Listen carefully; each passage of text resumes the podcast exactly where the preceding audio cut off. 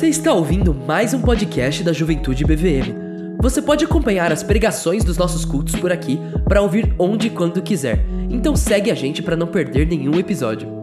Além disso, não se esqueça de acompanhar a nossa página do Instagram, JuventudeBVM, para ficar sabendo de tudo que acontece na nossa juventude. Aproveite e que Deus te abençoe.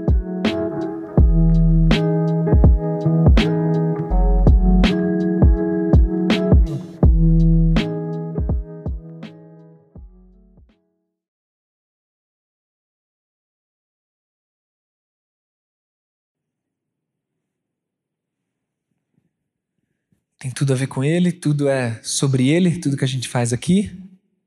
E é a respeito dele, então, que a gente vai falar, é a respeito da palavra dele, e é com o coração aberto para Ele que a gente vai refletir sobre uma série de coisas que a sua participação é fundamental. Se eu for um mero pregador, um mero falante que vou aqui falar uma série de coisas sobre textos bíblicos, isso tem algum valor, mas não tem um valor suficiente para transformar um coração.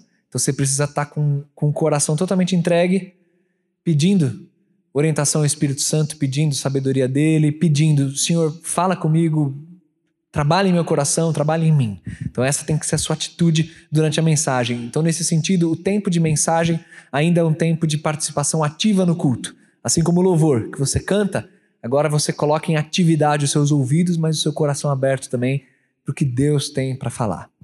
E hoje, eu quero falar também de algo que eu vim refletindo ao longo da semana, que é sobre sobre humildade, sobre o senso de quem eu sou aqui realmente na, na presença de Deus, sobre o que, que Deus espera de mim. Eu vim refletindo sobre esses temas todos e um personagem bíblico despontou para mim é, nessa semana e eu queria trazer uma reflexão num texto bíblico baseado neste personagem bíblico, que é alguém que tinha um senso muito claro é muito claro.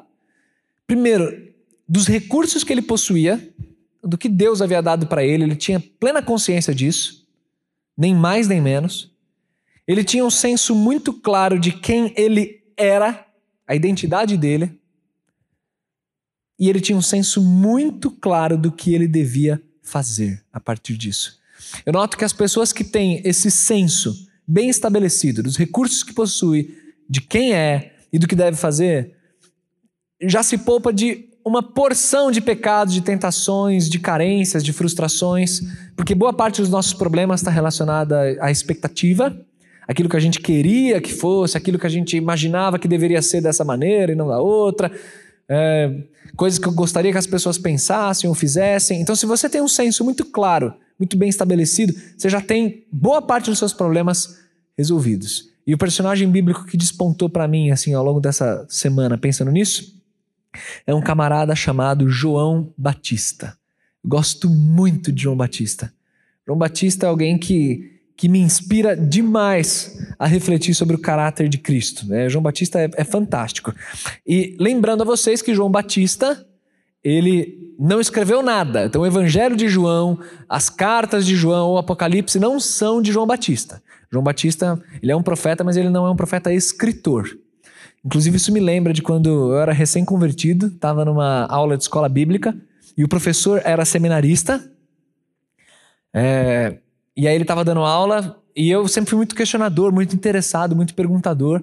E aí ele estava falando sobre João, é, o João Batista, e aí na hora eu levantei a mão e perguntei para ele, professor, João Batista é o João que escreveu o Evangelho e as cartas e Apocalipse? É um João só e é o João Batista? E aí eu vi que a pergunta pegou ele meio de surpresa. Tadinho, seminarista, mas estava despreparado, né? Pelo amor de Deus.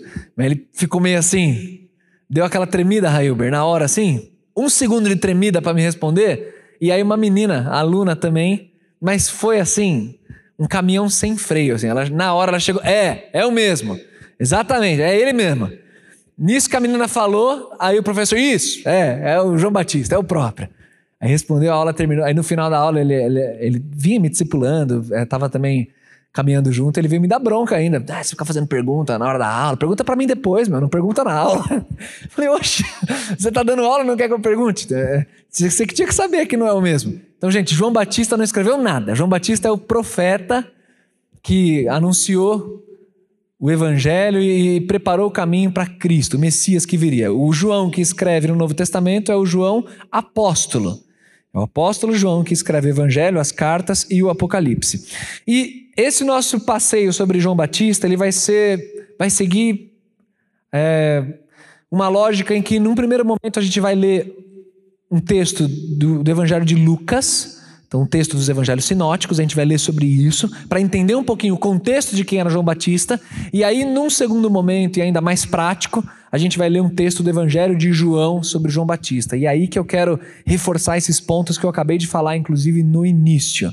Então, para a gente entender direitinho quem é João Batista e por que, que, por que ele é tão importante na narrativa bíblica e por que, que ele inspira, tem tanto a nos ensinar e a nos inspirar na caminhada com Deus, abra aí comigo em Lucas capítulo 3. Esse é o primeiro texto que a gente vai se deter para entender um pouquinho a grandeza de João Batista. Mateus, Marcos e Lucas, os evangelhos sinóticos, eles contam coisas bem parecidas a respeito de João Batista. Mas dos três, Lucas é o que traz mais detalhadamente relatos sobre a vida dele. Então por isso a gente vai focar nesse primeiro momento aqui da pregação em Lucas capítulo 3. E para você entender um pouquinho da, da grandeza de João Batista, quem é esse camarada, basta você perceber como que o capítulo 3 de Lucas começa. No verso 1 fala assim, ó, no ano 15 do, do império de Tibério César, sendo Pôncio Pilatos presidente da Judéia, e Herodes tetrarca da Galileia, e o seu irmão Filipe tetrarca da Itureia e da província de Traconites, e Lisânias tetrarca de Abilene, sendo Anás e Caifás sumos sacerdotes, veio no deserto a palavra de Deus a João, filho de Zacarias. Essa introdução já é suficiente para você entender quem é João Batista. Ele apresenta todos os governantes da época, começando do imperador Tibério, imperador de Roma, do grande império romano. E ele vai afunilando no governo ali do território dos judeus, pegando a Judéia, Galiléia, Itureia, as regiões ali de onde os judeus viviam, dizendo quem eram os importantes, quem eram os maiorais, até chegar na própria religião judaica, Anás e Caifás, os sumos sacerdotes. Ele fala todo mundo que era importante para situar a narrativa em João. Então ele cita um monte de gente importante, mas a história não é sobre nenhum deles. A história é sobre esse camarada aqui, João, filho de Zacarias, que estava no deserto. Então, é, só essa introdução já mostra o quanto ele era grande, digno de ter um relato assim, e o quanto a história dele não se limitava a um local específico, mas era o papel que ele iria desempenhar era um papel universal, pegava o Império Romano como um todo. É importante, inclusive, situá-lo no tempo de Tibério para falar sobre ele, porque ele tem uma importância grande na história do Evangelho. E esse camarada, João Batista, filho de Zacarias, os evangelhos sinóticos vão contando que ele começa no deserto a pregar e ele começa também a fazer um batismo de arrependimento. É importante também a gente entender o que, era esse batismo de João. Não tem nada a ver com o nosso batismo, com o batismo que a gente faz hoje, como igreja, reconhecendo Cristo como Salvador, reconhecendo a morte e ressurreição de Cristo. E a razão é bem óbvia. Cristo estava vivo ainda. O batismo cristão ainda não, não havia sido inaugurado. Isso aí vai ser inaugurado após a ressurreição de Cristo. Então esse batismo de João, ele está mais conectado aos tantos cerimoniais de purificação que os judeus conheciam. Então, na religião judaica, eles tinham vários, eh, várias lavagens, abluções, eh, cerimoniais que, que contribuíam para a limpeza, para simbolizar o arrependimento, simbolizar a comunhão com Deus. Então, os judeus eles tinham cerimônias assim. E o batismo de João, ele é a parte dessas cerimônias, ele é algo diferente, ele é feito lá no deserto, mas ele simboliza, ele era feito também em água corrente, a semelhança do que fazemos, então exteriormente ele era muito parecido com o nosso batismo, mas em termos de significado teológico, a mensagem que havia por trás desse batismo era uma preparação individual e também coletiva da nação de Israel, uma preparação para o que aconteceria. E o que aconteceria era uma prestação de contas perante o Senhor, quer dizer, o juízo está batendo na porta, e a salvação está sendo anunciada. O Messias está chegando. Então a ideia desse batismo de João era conclamar o povo, e o povo vinha. João se tornou um personagem famosíssimo ali, o povo vinha até ele para ser batizado e para reconhecer os próprios pecados e dizer que se arrepende e que está esperando a salvação de Deus que vai chegar. Estamos vivendo esse momento de opressão romana, de dificuldade, mas a salvação vai chegar. Essa é a ideia do batismo de João. E aí, nesse sentido que quando Cristo vai se batizar, João fica surpreso. E ele, nem, ele até reluta em batizar Jesus. Mas por que, que Jesus então passa pelo batismo se ele não tinha pecado e não tinha do que se arrepender? Porque Jesus queria estabelecer uma conexão, uma identificação com a mensagem que vinha sendo pregado por João. Então Jesus, ele, ao ser batizado por João, o que ele disse, pensa numa, num passado bastão. O que Jesus está dizendo com esse gesto é: isso que este servo está pregando é o que eu vou continuar dizendo para vocês e agora com muito mais clareza, porque a salvação chegou e a salvação sou eu. É essa a ideia, por isso que Jesus passa também pelo batismo de João. E o que, que João estava fazendo? Qual é a, a ideia? O verso 4 aí de Lucas, no capítulo 3, expressa muito bem isso. A missão de João. Segundo o que está escrito no livro das palavras do profeta Isaías, que diz: Voz do que clama no deserto, preparai o caminho do Senhor, endireitai as suas veredas. João, ele era a resposta de profecia do Antigo Testamento. Resposta da profecia que dizia que antes do Messias chegar, o caminho seria preparado. Por isso que o próprio João dizia que as planícies estão sendo preparadas, o caminho está sendo endireitado, está tudo sendo montado, o palco está sendo montado para a chegada do artista principal. Então, essa é a ideia de João. O trabalho de João é um trabalho de preparação ele é o profeta anunciado e que exerce o seu ministério no deserto. E é muito legal o fato dele exercer esse ministério no deserto, porque o deserto na história de Israel, ele simboliza em alguma medida o que aconteceu lá atrás no Êxodo. Que o povo passa pelo deserto, é tirado do Egito, passa pelo deserto para ter o caráter forjado, para ser preparado como nação, para então entrar na terra prometida. Então João, ele está no deserto, tirando as multidões da cidade, dos seus afazeres, está todo mundo vindo até ele para ouvir essa mensagem de preparação, algo do tipo: preparem o coração, porque o juízo está chegando e a salvação também, e vocês precisam estar tá muito bem preparados. O caminho está sendo aplainado, agora vai. Essa é a ideia do ministério de João. E aí, gente, no ministério de João, a mensagem que João prega, o próprio capítulo 3 vai nos mostrar, existem algumas ênfases importantes e que é, é legal a gente estudar a Bíblia juntos aqui, mergulhar aqui nesse texto bíblico, que, que isso vai nos ajudar a, a se identificar com a mensagem de João e com o próprio João e perceber áreas que a gente precisa ser transformado como, como discípulos de Cristo. E uma ênfase que a gente vê em João está aqui logo no, no, no comecinho da, da mensagem dele, quando você percebe um, um, um certo sarcasmo na parte de João.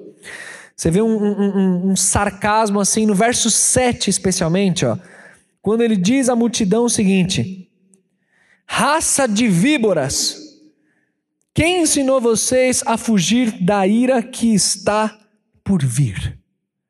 Então você tem um, um, um, sarcasmo interessante da parte dele, porque a multidão está vindo até ele, mas ele encara a multidão como multidão que está fugindo.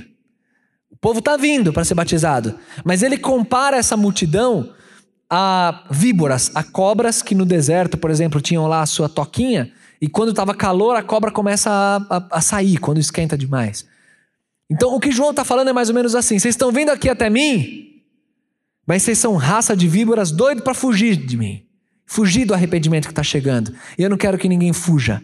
Se vocês estão vindo aqui para o calor, venham dispostos a se queimar. A, a, a, o humor sarcástico está aí. Então vocês estão vindo para cá, vocês chegaram aqui até esse lugar de adoração, vocês saíram até o deserto para vir a mim, então venham preparados. porque aqui o fogo arde e arde mesmo. Eu não quero ninguém fugindo. E aí, gente, não tem como eu, eu não, não adotar a mesma postura de João com cada um de vocês que está aqui. Vocês vieram aqui para um culto, entraram aqui nesse lugar de adoração, então venham dispostos a arder, a queimar e a deixar a palavra arrebentar tudo que está aí dentro. Porque é isso que vocês vieram procurar. Se vieram procurar qualquer outra coisa diferente disso, estão procurando no lugar errado. O lugar que vocês estão é um lugar de deixar o peito arder com a palavra que, que vem sendo pregada, né? Aqui no nosso caso, com as músicas e agora com, com o texto aberto. Então vieram até aqui, fiquem até a última chicotada. Essa é a ênfase no ministério de João. João tinha uma palavra dura, uma palavra de desafio para a galera. Ele pegava pesado mesmo. Você vê também uma ênfase no verso 8, aí do Lucas 3, quando ele diz assim: produzam, pois, frutos dignos de arrependimento vocês estão dizendo que vocês estão arrependidos? Vocês estão dizendo que buscam a Deus? Então digam isso não apenas com os lábios, mas demonstrem com a vida de vocês que de fato é isso que vocês querem.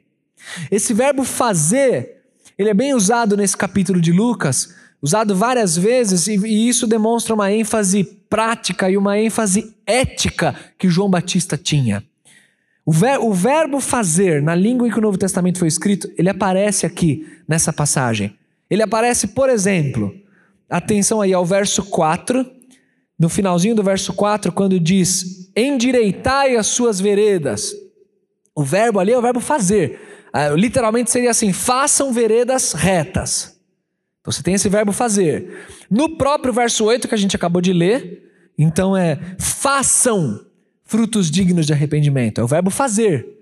Aqui também. Tem, então, no, nos seus afazeres, a demonstração de que vocês têm um coração arrependido. E aí, diante dessa mensagem, se você pular para os versos 10, 12 e 14, você vai ver a multidão reagindo a essa mensagem e perguntando exatamente assim, ó. Olha o verso 10. A multidão perguntava: O que faremos então? E aí João responde para a multidão: quem tiver duas túnicas, reparta com quem não tem.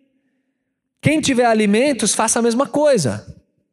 Então a multidão pergunta isso. Aí no verso 12, os publicanos, os cobradores de impostos, que também estão ali para serem batizados, perguntam: Mestre, e nós, o que devemos fazer?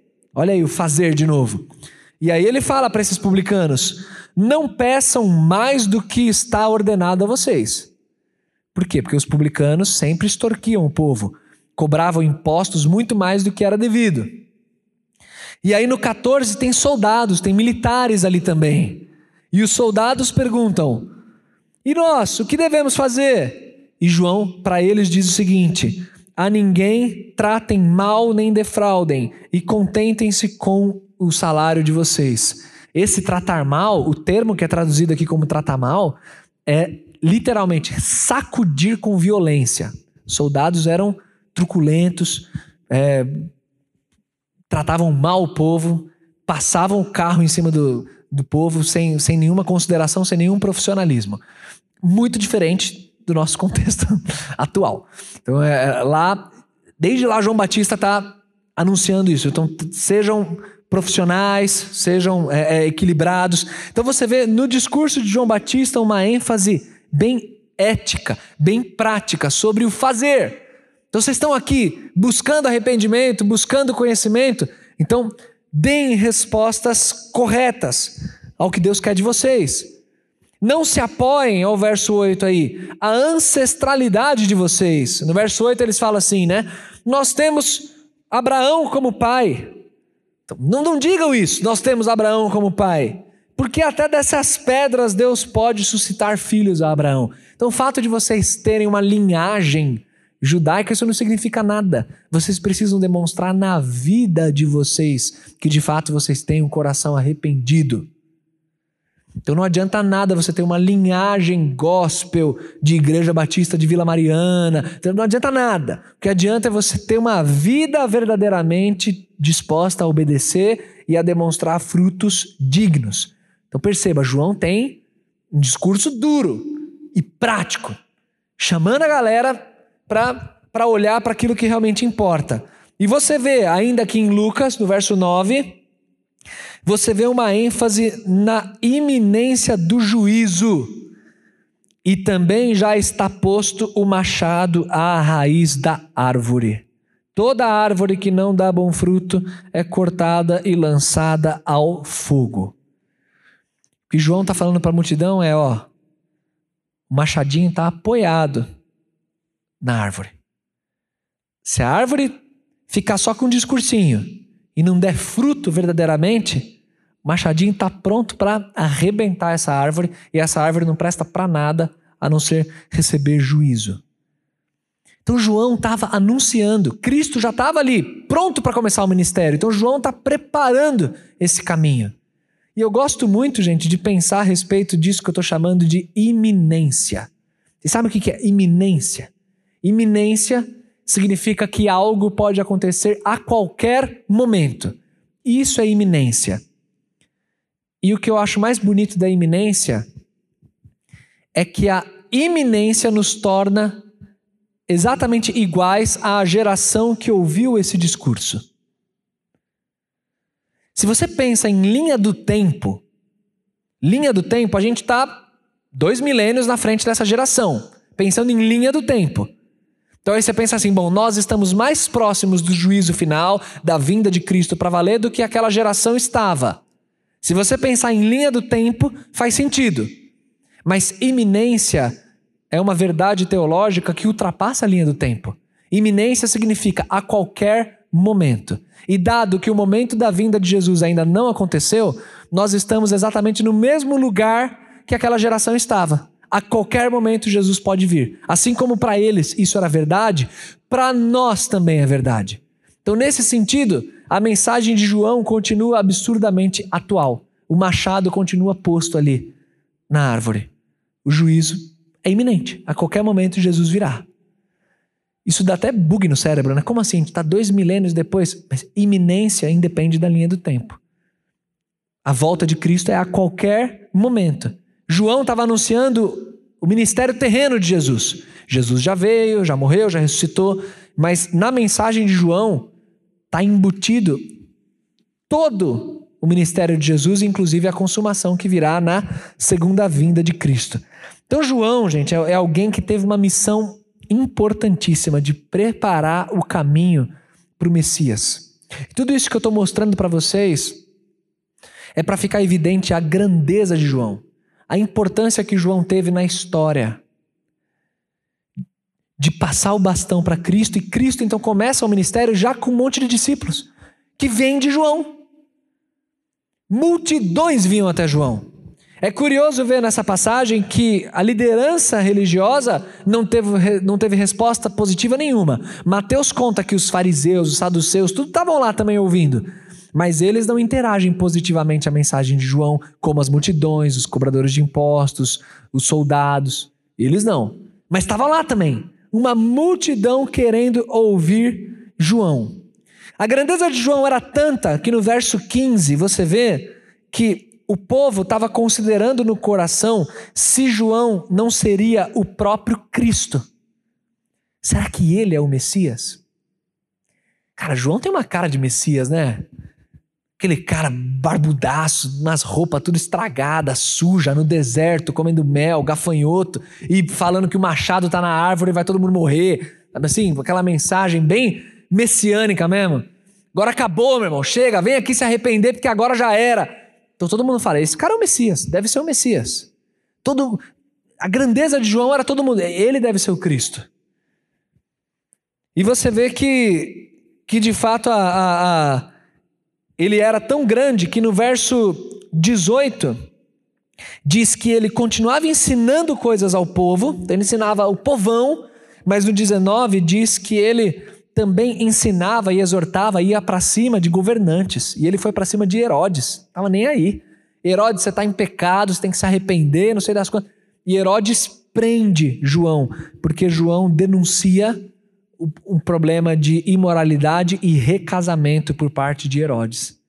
E Herodes não gosta disso e manda prender João. Então João prega para o povo, prega para a autoridade, multidão segue ele. Ele tem essa mensagem viva, atual Então é, é alguém a ser olhado assim no texto bíblico e falar: meu, esse cara é grandioso. Esse cara eu preciso imitá-lo, eu preciso aprender com ele. Mas é aí, é exatamente nesse ponto que está todo mundo mais ou menos na mesma página a respeito de João, que eu quero te pedir para abrir no Evangelho agora do apóstolo João, para um relato que só o Evangelho de João conta a respeito de João Batista. Abre comigo aí, Evangelho de João, capítulo 3. Isso aqui é só o Evangelho de João que vai registrar a respeito desse servo. E eu quero ler para vocês. Quero ler com vocês. Evangelho de João, capítulo 3. Quero ler aqui a partir do verso 22 até o verso 30. João 3, 22 a 30. Diz assim o texto bíblico. Depois disso, foi Jesus com seus discípulos para a terra da Judéia e estava ali com eles e batizava. Ora, João batizava também em Enon, junto a Salim, porque havia ali muitas águas, e vinham ali e eram batizados. Porque ainda João não tinha sido lançado na prisão. Houve então uma questão entre os discípulos de João e os judeus acerca da purificação. E foram ter com João e disseram-lhe: Mestre, aquele que estava contigo além do Jordão, do qual tu deste testemunho, ele está batizando e todos vão ter com ele. João respondeu e disse: O homem não pode receber coisa alguma se não lhe for dada do céu. Vocês mesmos me são testemunhas do que eu disse. Eu não sou o Cristo, mas eu sou enviado adiante dele. Aquele que tem a esposa é o esposo, mas o amigo do esposo que lhe ajuda e ouve, alegra-se muito com a voz do esposo. Assim, pois, já é já a minha alegria está cumprida. É necessário que ele cresça e eu diminua. Essa passagem aqui só o Evangelho de João vai trazer. E o que acontece aqui já tem um tempo depois disso que a gente leu em Lucas 3. Jesus já está exercendo o seu ministério mas perceba que existe ainda uma conexão do ministério de João Batista com o recém-ministério do Messias. E Cristo e os discípulos dele estão lá batizando. É verdade que o Evangelho de João fala que o próprio Cristo não batizava, os discípulos que batizavam. Mas ele estava ali também, batizando pessoas, e João estava em outra localidade, continuando seu ministério e pregando arrependimento e apontando as pessoas para Jesus. Então são dois ministérios concomitantes a mesma mensagem, a mesma intenção, tudo igual, só que em localidades diferentes. João Batista ali batizando e Cristo também. E aí o que acontece é que o texto nos conta que João ainda estava livre, não foi colocado na prisão, estava lá ministrando, e aí surge uma dificuldade entre os discípulos de João e alguns judeus acerca da purificação. É o verso 25 esse. Então foi alguma controvérsia, provavelmente do tipo assim: para que serve o teu batismo? Por que você faz isso se nenhum judeu faz isso? Qual é que é a tua? E aí rolou uma discussão entre os discípulos de João e os judeus. E aí, no meio dessa discussão, o verso 26 nos relata de um problema que foi trazido a João Batista. E o problema que o verso é, 26 traz é exatamente assim: Mestre, sabe aquele que estava contigo além do Jordão, de quem você deu testemunho? Que é Jesus, né? Então, ele está batizando também. E tem todo mundo indo com ele. E o problema está na, tá na mesa agora. E aí? Você vinha batizando até agora, só que diminuiu o número, nosso culto está um pouco menos frequentado. Os sábados não são mais como eram antigamente. O pessoal está indo atrás de outro. Está lá aquele que se anunciou. Aqui tem menos gente. Ele está batizando geral. Você que trabalhou um monte até esse momento. E, e aí, como é que fica a situação? Você já foi melhor, né, mestre? Você já foi mais famoso, né? Você já foi mais digno assim de seguidores. Hoje em dia você tá mais devagar, porque o cara tá batizando lá um monte. Como é que fica? O problema tá na mesa de João. E se João era grande, por conta de tudo aquilo que a gente já viu no livro de Lucas, ele demonstra ter um caráter ainda maior, porque você vê em João um coração seguro, um coração com tudo muito bem ajustado. E você vê respostas absolutamente bíblicas vindas da boca de João. Você vê três abordagens aqui de João, que são exatamente as abordagens que eu trouxe no início. Você vê que João sabia exatamente quais os recursos que ele tinha, ele sabia quem ele era e ele sabia o que ele devia fazer. Tava tudo muito bem ajustado. Ele não ia, o coração dele não ia se abalar pelo fato de Jesus estar agora muito mais famoso do que ele. E se você observar comigo, no verso 27, ele declara com muita clareza, né? O homem não pode receber coisa alguma se não lhe for dada dos céus. O que ele está dizendo com isso? É tipo assim, amigos, o que eu tenho, os recursos que eu tenho, são exatamente aquilo que Deus me deu. O que um homem tem é aquilo que lhe é dado dos céus. E o que cabe ao homem é se contentar nisso que ele tem e ter muita tranquilidade e clareza nisso que ele tem. Ele não precisa tentar ter mais coisas, ele não precisa invejar o outro, ele não precisa reclamar com Deus porque que a minha missão é essa, ou porque que eu nasci onde eu nasci, porque família que eu tenho. O que eu tenho veio dos céus para mim. E o que cabe a mim é fazer algo com aquilo que eu tenho. Eu acho muito bonito esse senso, essa clareza de João. O homem tem o que é dado dos céus. Então não queira pedir que eu tenha algo mais que não é para mim. O que eu tive é exatamente isso que eu fiz até agora. Ponto. Acabou. Estou bem resolvido. Não precisa ficar me apresentando que o outro está batizando mais ou que isso, aquilo. Porque o que eu tenho para mim é isso. Nesse sentido, gente, um conselho que eu tenho para mim e para vocês é tenha muita clareza do que Deus colocou nas suas mãos. E tenha muita clareza, isso na sua vida como um todo, profissional, ministerial, é conselho para a vida. Tenha muita clareza do que Deus colocou nas suas mãos e tenha muita clareza do que você foi chamado para se envolver e do que você não foi chamado para se envolver. O que lhe cabe e o que não lhe cabe.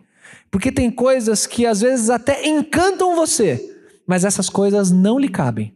E não é para você se envolver nelas. Tenha expectativas muito claras e limites muito claros de quais são os seus recursos, de quais são as expectativas que existem sobre você. E não fica tentando se envolver com coisa alheia ou sofrendo e se chicoteando porque você não está fazendo A, B ou C sendo que o que Deus colocou na tua mão é esta letra do alfabeto, é isso. Faça isso. Você está lá no seu trabalho? Faça a tua função. Com a maior dignidade que você puder, se esforçando, dando o seu melhor, oferecendo isso como um louvor a Deus. Mas é isso. Essa é a minha função. Se os outros departamentos lá tem gente se matando, coisa saindo do eixo, coisa acontecendo errado. E isso até às vezes me faz sofrer, né? Porque, meu, como é que as pessoas não sabem trabalhar direito? Como é que o financeiro deixa isso acontecer? Meu Deus do céu, olha o relacionamento porco que tem. Não, não tem. Não responde e-mail, não fala direito, não sei o quê. Foca no seu. Resumo é esse: João Batista ele foca no dele. Amigo, o que eu tenho para mim é isso aqui. Vou dar uma melhor nisso daqui. Se eu puder contribuir com outras coisas, beleza, mas é isso aqui. É isso aqui que Deus me colocou. O homem tem aquilo que dos céus é lhe dado. Então, nesse sentido, guie-se claramente pela visão que Deus te deu na sua vida, no seu ministério. Guie-se nessa visão. E não seguir. Olha como João Batista é, é firme, é bonito isso. Não seguir pelas críticas que vêm a você e muito menos pelos elogios que vêm a você. Nem pelas críticas e muito menos pelos elogios. Seguir por aquilo que você deve fazer. Os meus recursos são esses. Minha missão é essa. É isso que eu devo fazer. Isso agrada às vezes pessoas aqui do lado? É, às vezes não. Às vezes isso me faz ser meio odiado. Mas é isso que eu vou fazer. Geral elogia. Ah, eu gostei muito que isso aqui, daquilo lá. Ok, lide bem com os elogios, mas não paute aquilo que você faz com base em elogios.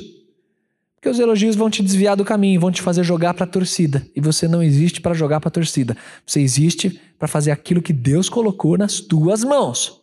Expectativas claras. Eu, como pastor, tenho que lidar o tempo inteiro com isso, ministerialmente. Às vezes eu tenho que me colocar em situações que eu não gostaria e que são situações de confronto, são situações de eu ter certeza que você não vai gostar do que eu vou falar, que você vai ficar bravo comigo, que não vai ser muito popular, mas eu presto contas. E como pastor, eu sei que é, é para ele que eu ministro. Então eu, eu preciso fazer o que ele espera de mim, mesmo que de repente nossa amizade seja em algum momento afetada. Porque, enfim, eu não fui chamado para ser amigo, fui chamado para ser pastor. Então eu aplico isso para mim. E o Espírito Santo há de te dar sabedoria para você aplicar para você isso também. E aí, às vezes, pode acontecer de, de gente me elogiar. Ah, pastor, acho muito legal que você faz isso. Nossa, eu gosto muito disso aqui que você faz. Ah, eu curto demais. Pastor, teve um dia que você pregou de tal jeito, eu gosto muito. Não, esse jeito que você pregou aí, não, esse não é o que eu mais curto. Eu curto muito mais aquele outro. Só que eu, como pastor, eu fui chamado para pregar daquele outro, desse, daquele. Fui chamado para pregar a palavra. E às vezes tem texto que você gosta mais, tem texto que você gosta menos. Tem é, situações que você gosta mais, situações que você gosta menos. Mas não é o elogio que vai fazer. Ah, a galera gostou, então eu vou fazer isso, porque a galera gosta disso. Não é a galera gosta. É o que Deus gosta.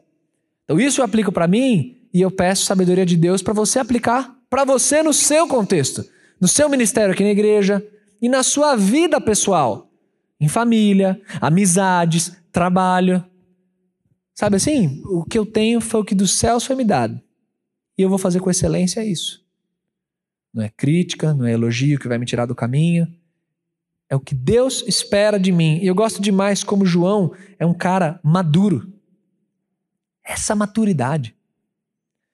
Quantas coisas a gente vê gente sendo escorregando em imaturidades? Sei lá, exemplos cotidianos, né? De carência.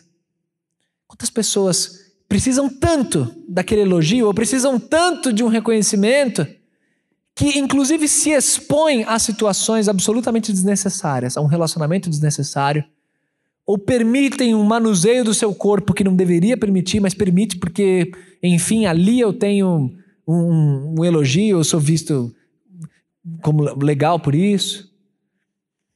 Permite-se participar de roda, de amizade, de coisas que. Mas por quê? Por causa de carência causa de. Ó, oh, estão batizando mais lá, hein? Então eu preciso também correr atrás do meu e fazer a multidão vir para cá também. Metaforicamente falando. Uso de rede social, né, de Instagram, acho que eu não preciso nem mencionar isso. Quantas vezes a gente busca né, encontrar nessas coisas o combustível para continuar vivendo, né? Eu preciso de um confetinho aqui diário, eu preciso, preciso de uma interação, preciso de uma galera escrevendo para mim no direct aqui, porque senão é, sei lá, parece que eu sou esquecido. Quer dizer, o que, que é isso? É alguém que está muito distante de se encontrar em Cristo. Está precisando ter essa a torcida, a galera. E João Batista, cara, é zero torcida e zero galera. João Batista comendo mel gafanhoto no deserto e, e mandando todo mundo se arrepender, senão vai tomar machadada. Gosto desse cara. O cara é maduro, maduro. Sabe o que ele. Sabe o que Deus tem para ele. Gosto muito que no verso 28 e 29, se você observar, ele diz: Vocês mesmos foram testemunhas de quando eu disse: Eu não sou o Cristo, mas eu sou enviado adiante dele. Lembra que eu falei? Ele tem um senso de quem ele é. Então vocês estão apresentando esse problema para mim, porque ele está batizando mais que eu lá e tal, mas eu não sou ele. Eu sou o João. Ele é Cristo. Eu não sou o Cristo, vocês ouviram eu falar que eu não sou o Cristo. Ele sabia quem ele era. Minha identidade é essa. É isso. É isso que eu sou. Eu sou o amigo do noivo. Aí o João usa uma ilustração muito boa do casamento judaico. Você tem o noivo, a noiva e você tem o amigo do noivo. Nos nossos dias, ah, dá para entender bem isso na cultura americana.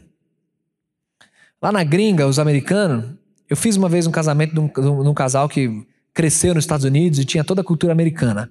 Aí eu fui celebrar o casamento deles. Era tudo diferente, assim, em termos de. Não sei quantos de vocês já presenciaram o casamento de, de americano, que tem. É, a escolha de padrinho e madrinha é diferente, aí tem os nomezinhos lá em inglês que eles usam. E aí tem, especialmente no caso dos meninos, tem um cara que é o best man, que é o, o melhor amigo do noivo. Aí na cerimônia que eu fiz lá, aí passa a cerimônia, depois tinha um momento que o best man ele faz um, um discurso. É, ele que tem essa responsabilidade, ele é tipo assim, o um amigo principal que organiza algumas coisas. É, então tem é, nessa, nessa cultura é, de casamento tem isso aí.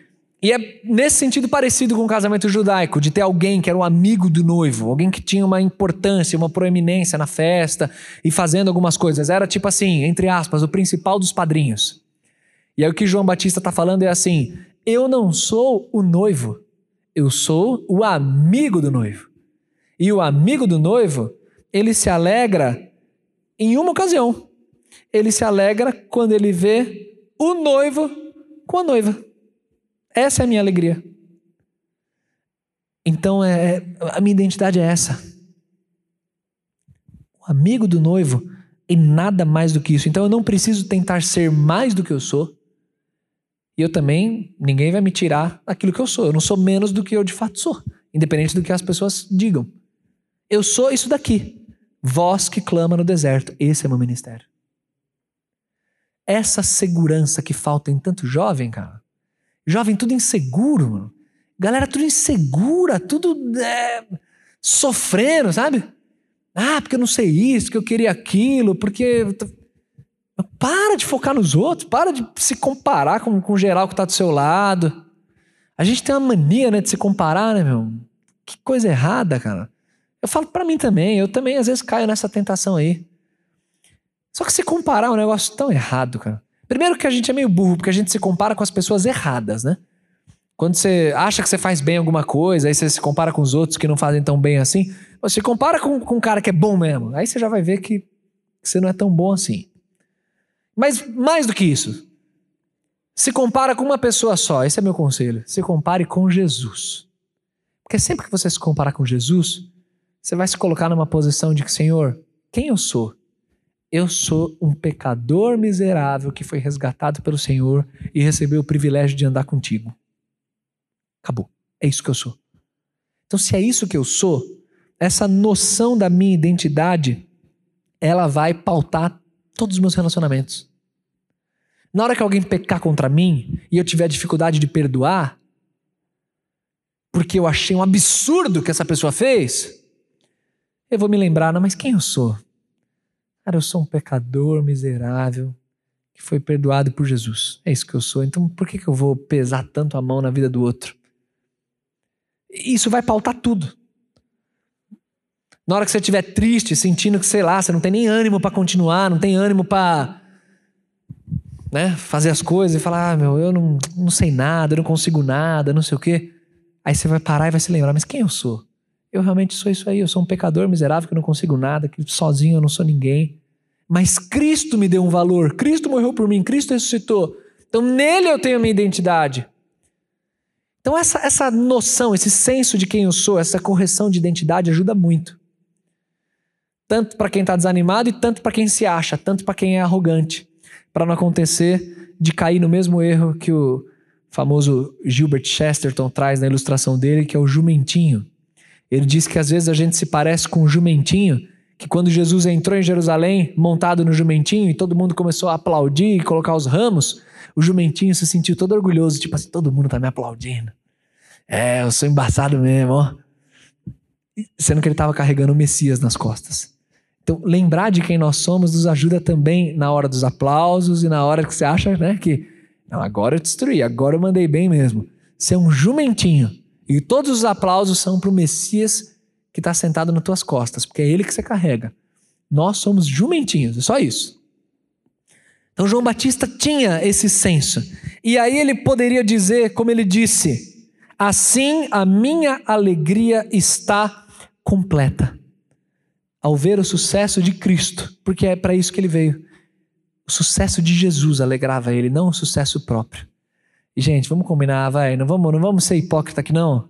Vamos ser verdadeiro.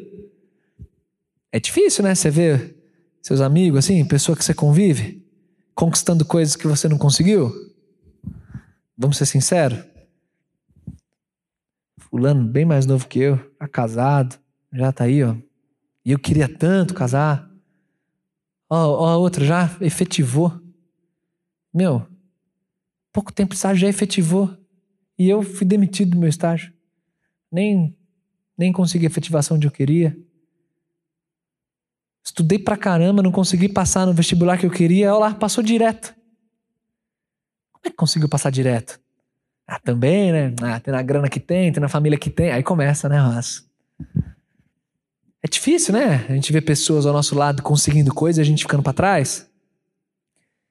Mas quando a gente tem o coração no lugar, a gente sabe quem eu sou, o que Deus me deu, foi isso. Quem eu sou é esse. Cara, eu me alegro. Não consegui passar, mas ela conseguiu. Que legal, meu. E sabe, trabalhar o teu coração para se alegrar mesmo, para dizer como João Batista disse: a minha alegria é completa, porque eu sou amigo do noivo. Isso é muito difícil, mas isso é muito legal. E mais uma resposta bíblica que João dá. Tô empolgado hoje, gente. Vocês se segurem aí. Mais uma resposta bíblica que João dá é no verso 30. Essa frase aqui, meu, vale escrever, gravar no íntimo. Convém que ele cresça e que eu diminua. Cara, isso aí é bonito demais. Esse convém, na língua do Novo Testamento grego, é uma expressão forte, assim, é necessário. O que importa é isso. O que, que importa? Que ele cresça e que eu diminua. Quem de nós consegue falar isso de coração? Mas de coração. Eu, eu, eu tenho que diminuir. E ele tem que crescer. Ele é meu Senhor. Porque na hora do vamos ver, na hora do ministério, na hora a gente gosta, né, de dar aquela aparecidinha, das pessoas nos verem com, com bons olhos. Cara, João era, era tão humilde, tão bonito ver a postura de João que aqui ele diz isso.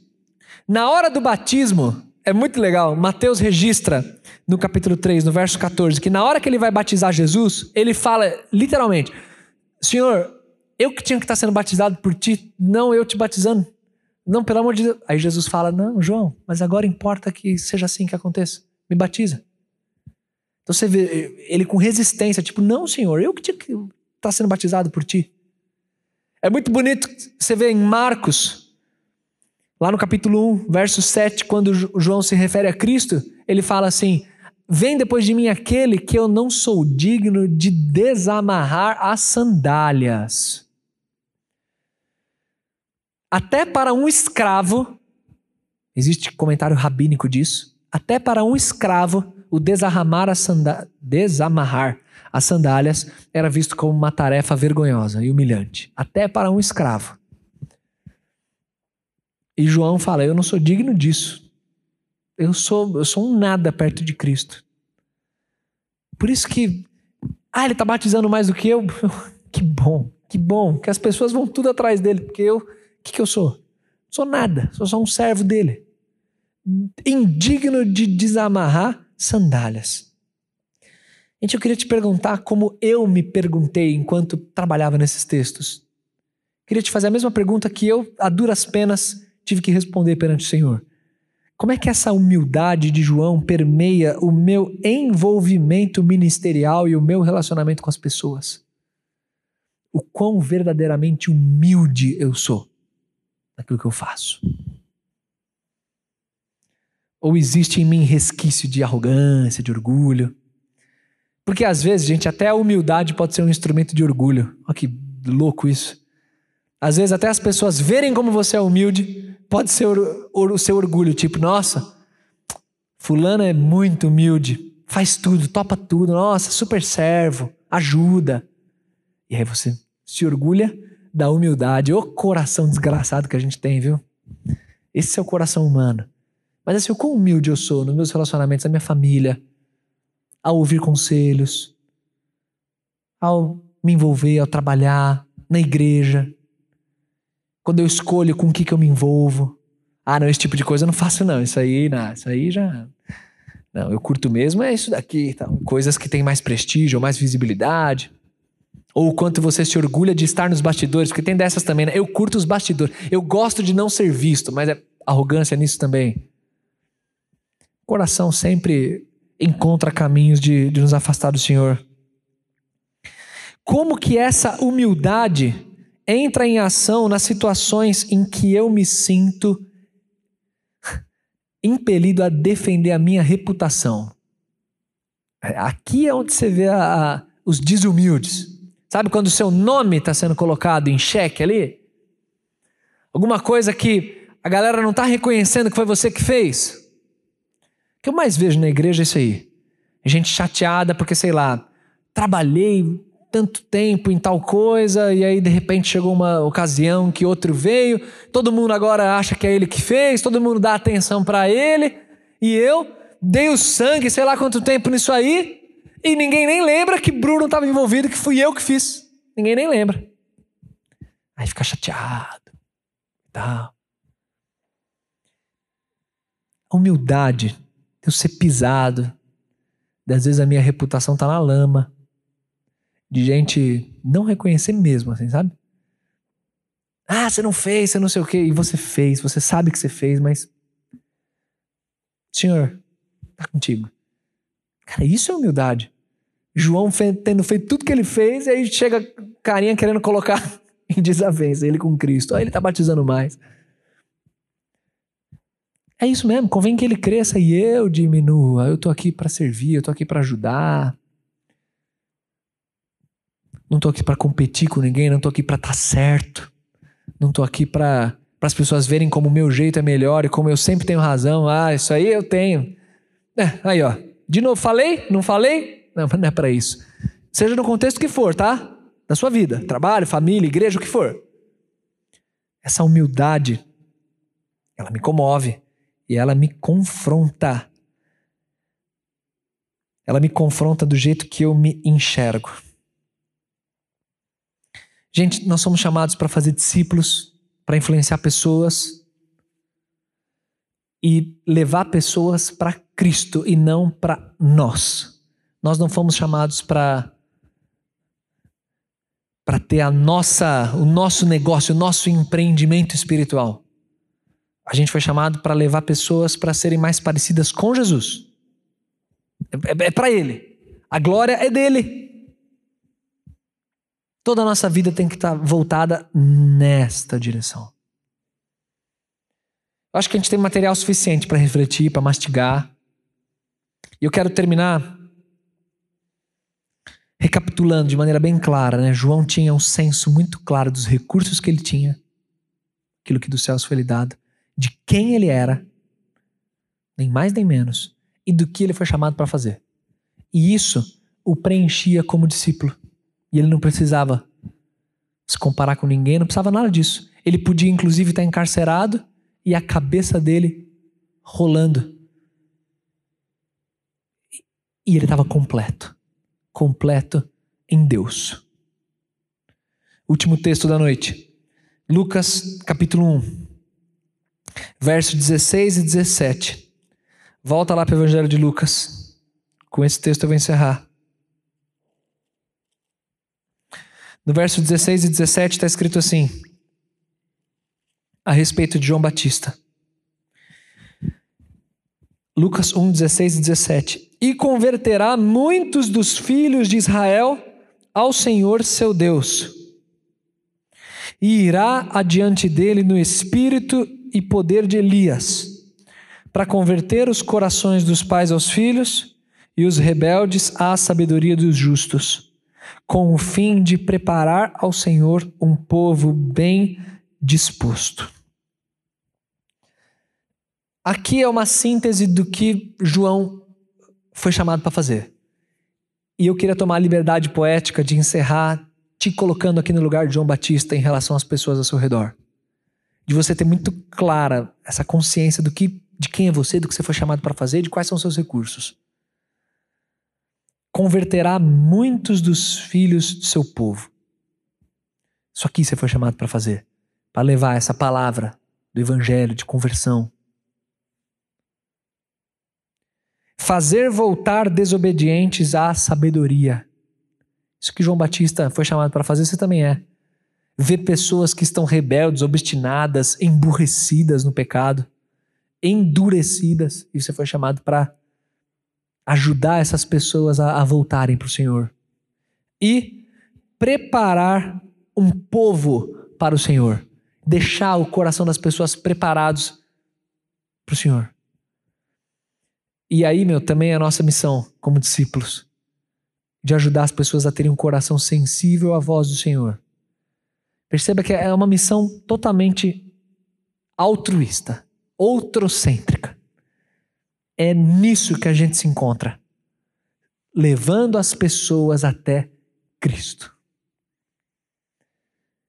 Gente, a gente tem muito que aprender com esse tal de João Batista, viu?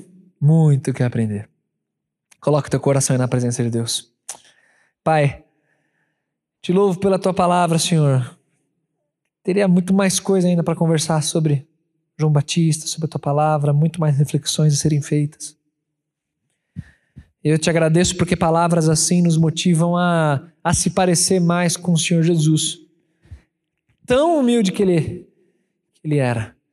Ele veio, se humilhou, viveu entre nós, morreu pior morte que ele não merecia e eu te agradeço, Senhor, por esse modelo e por modelos na história, como o próprio João Batista também foi.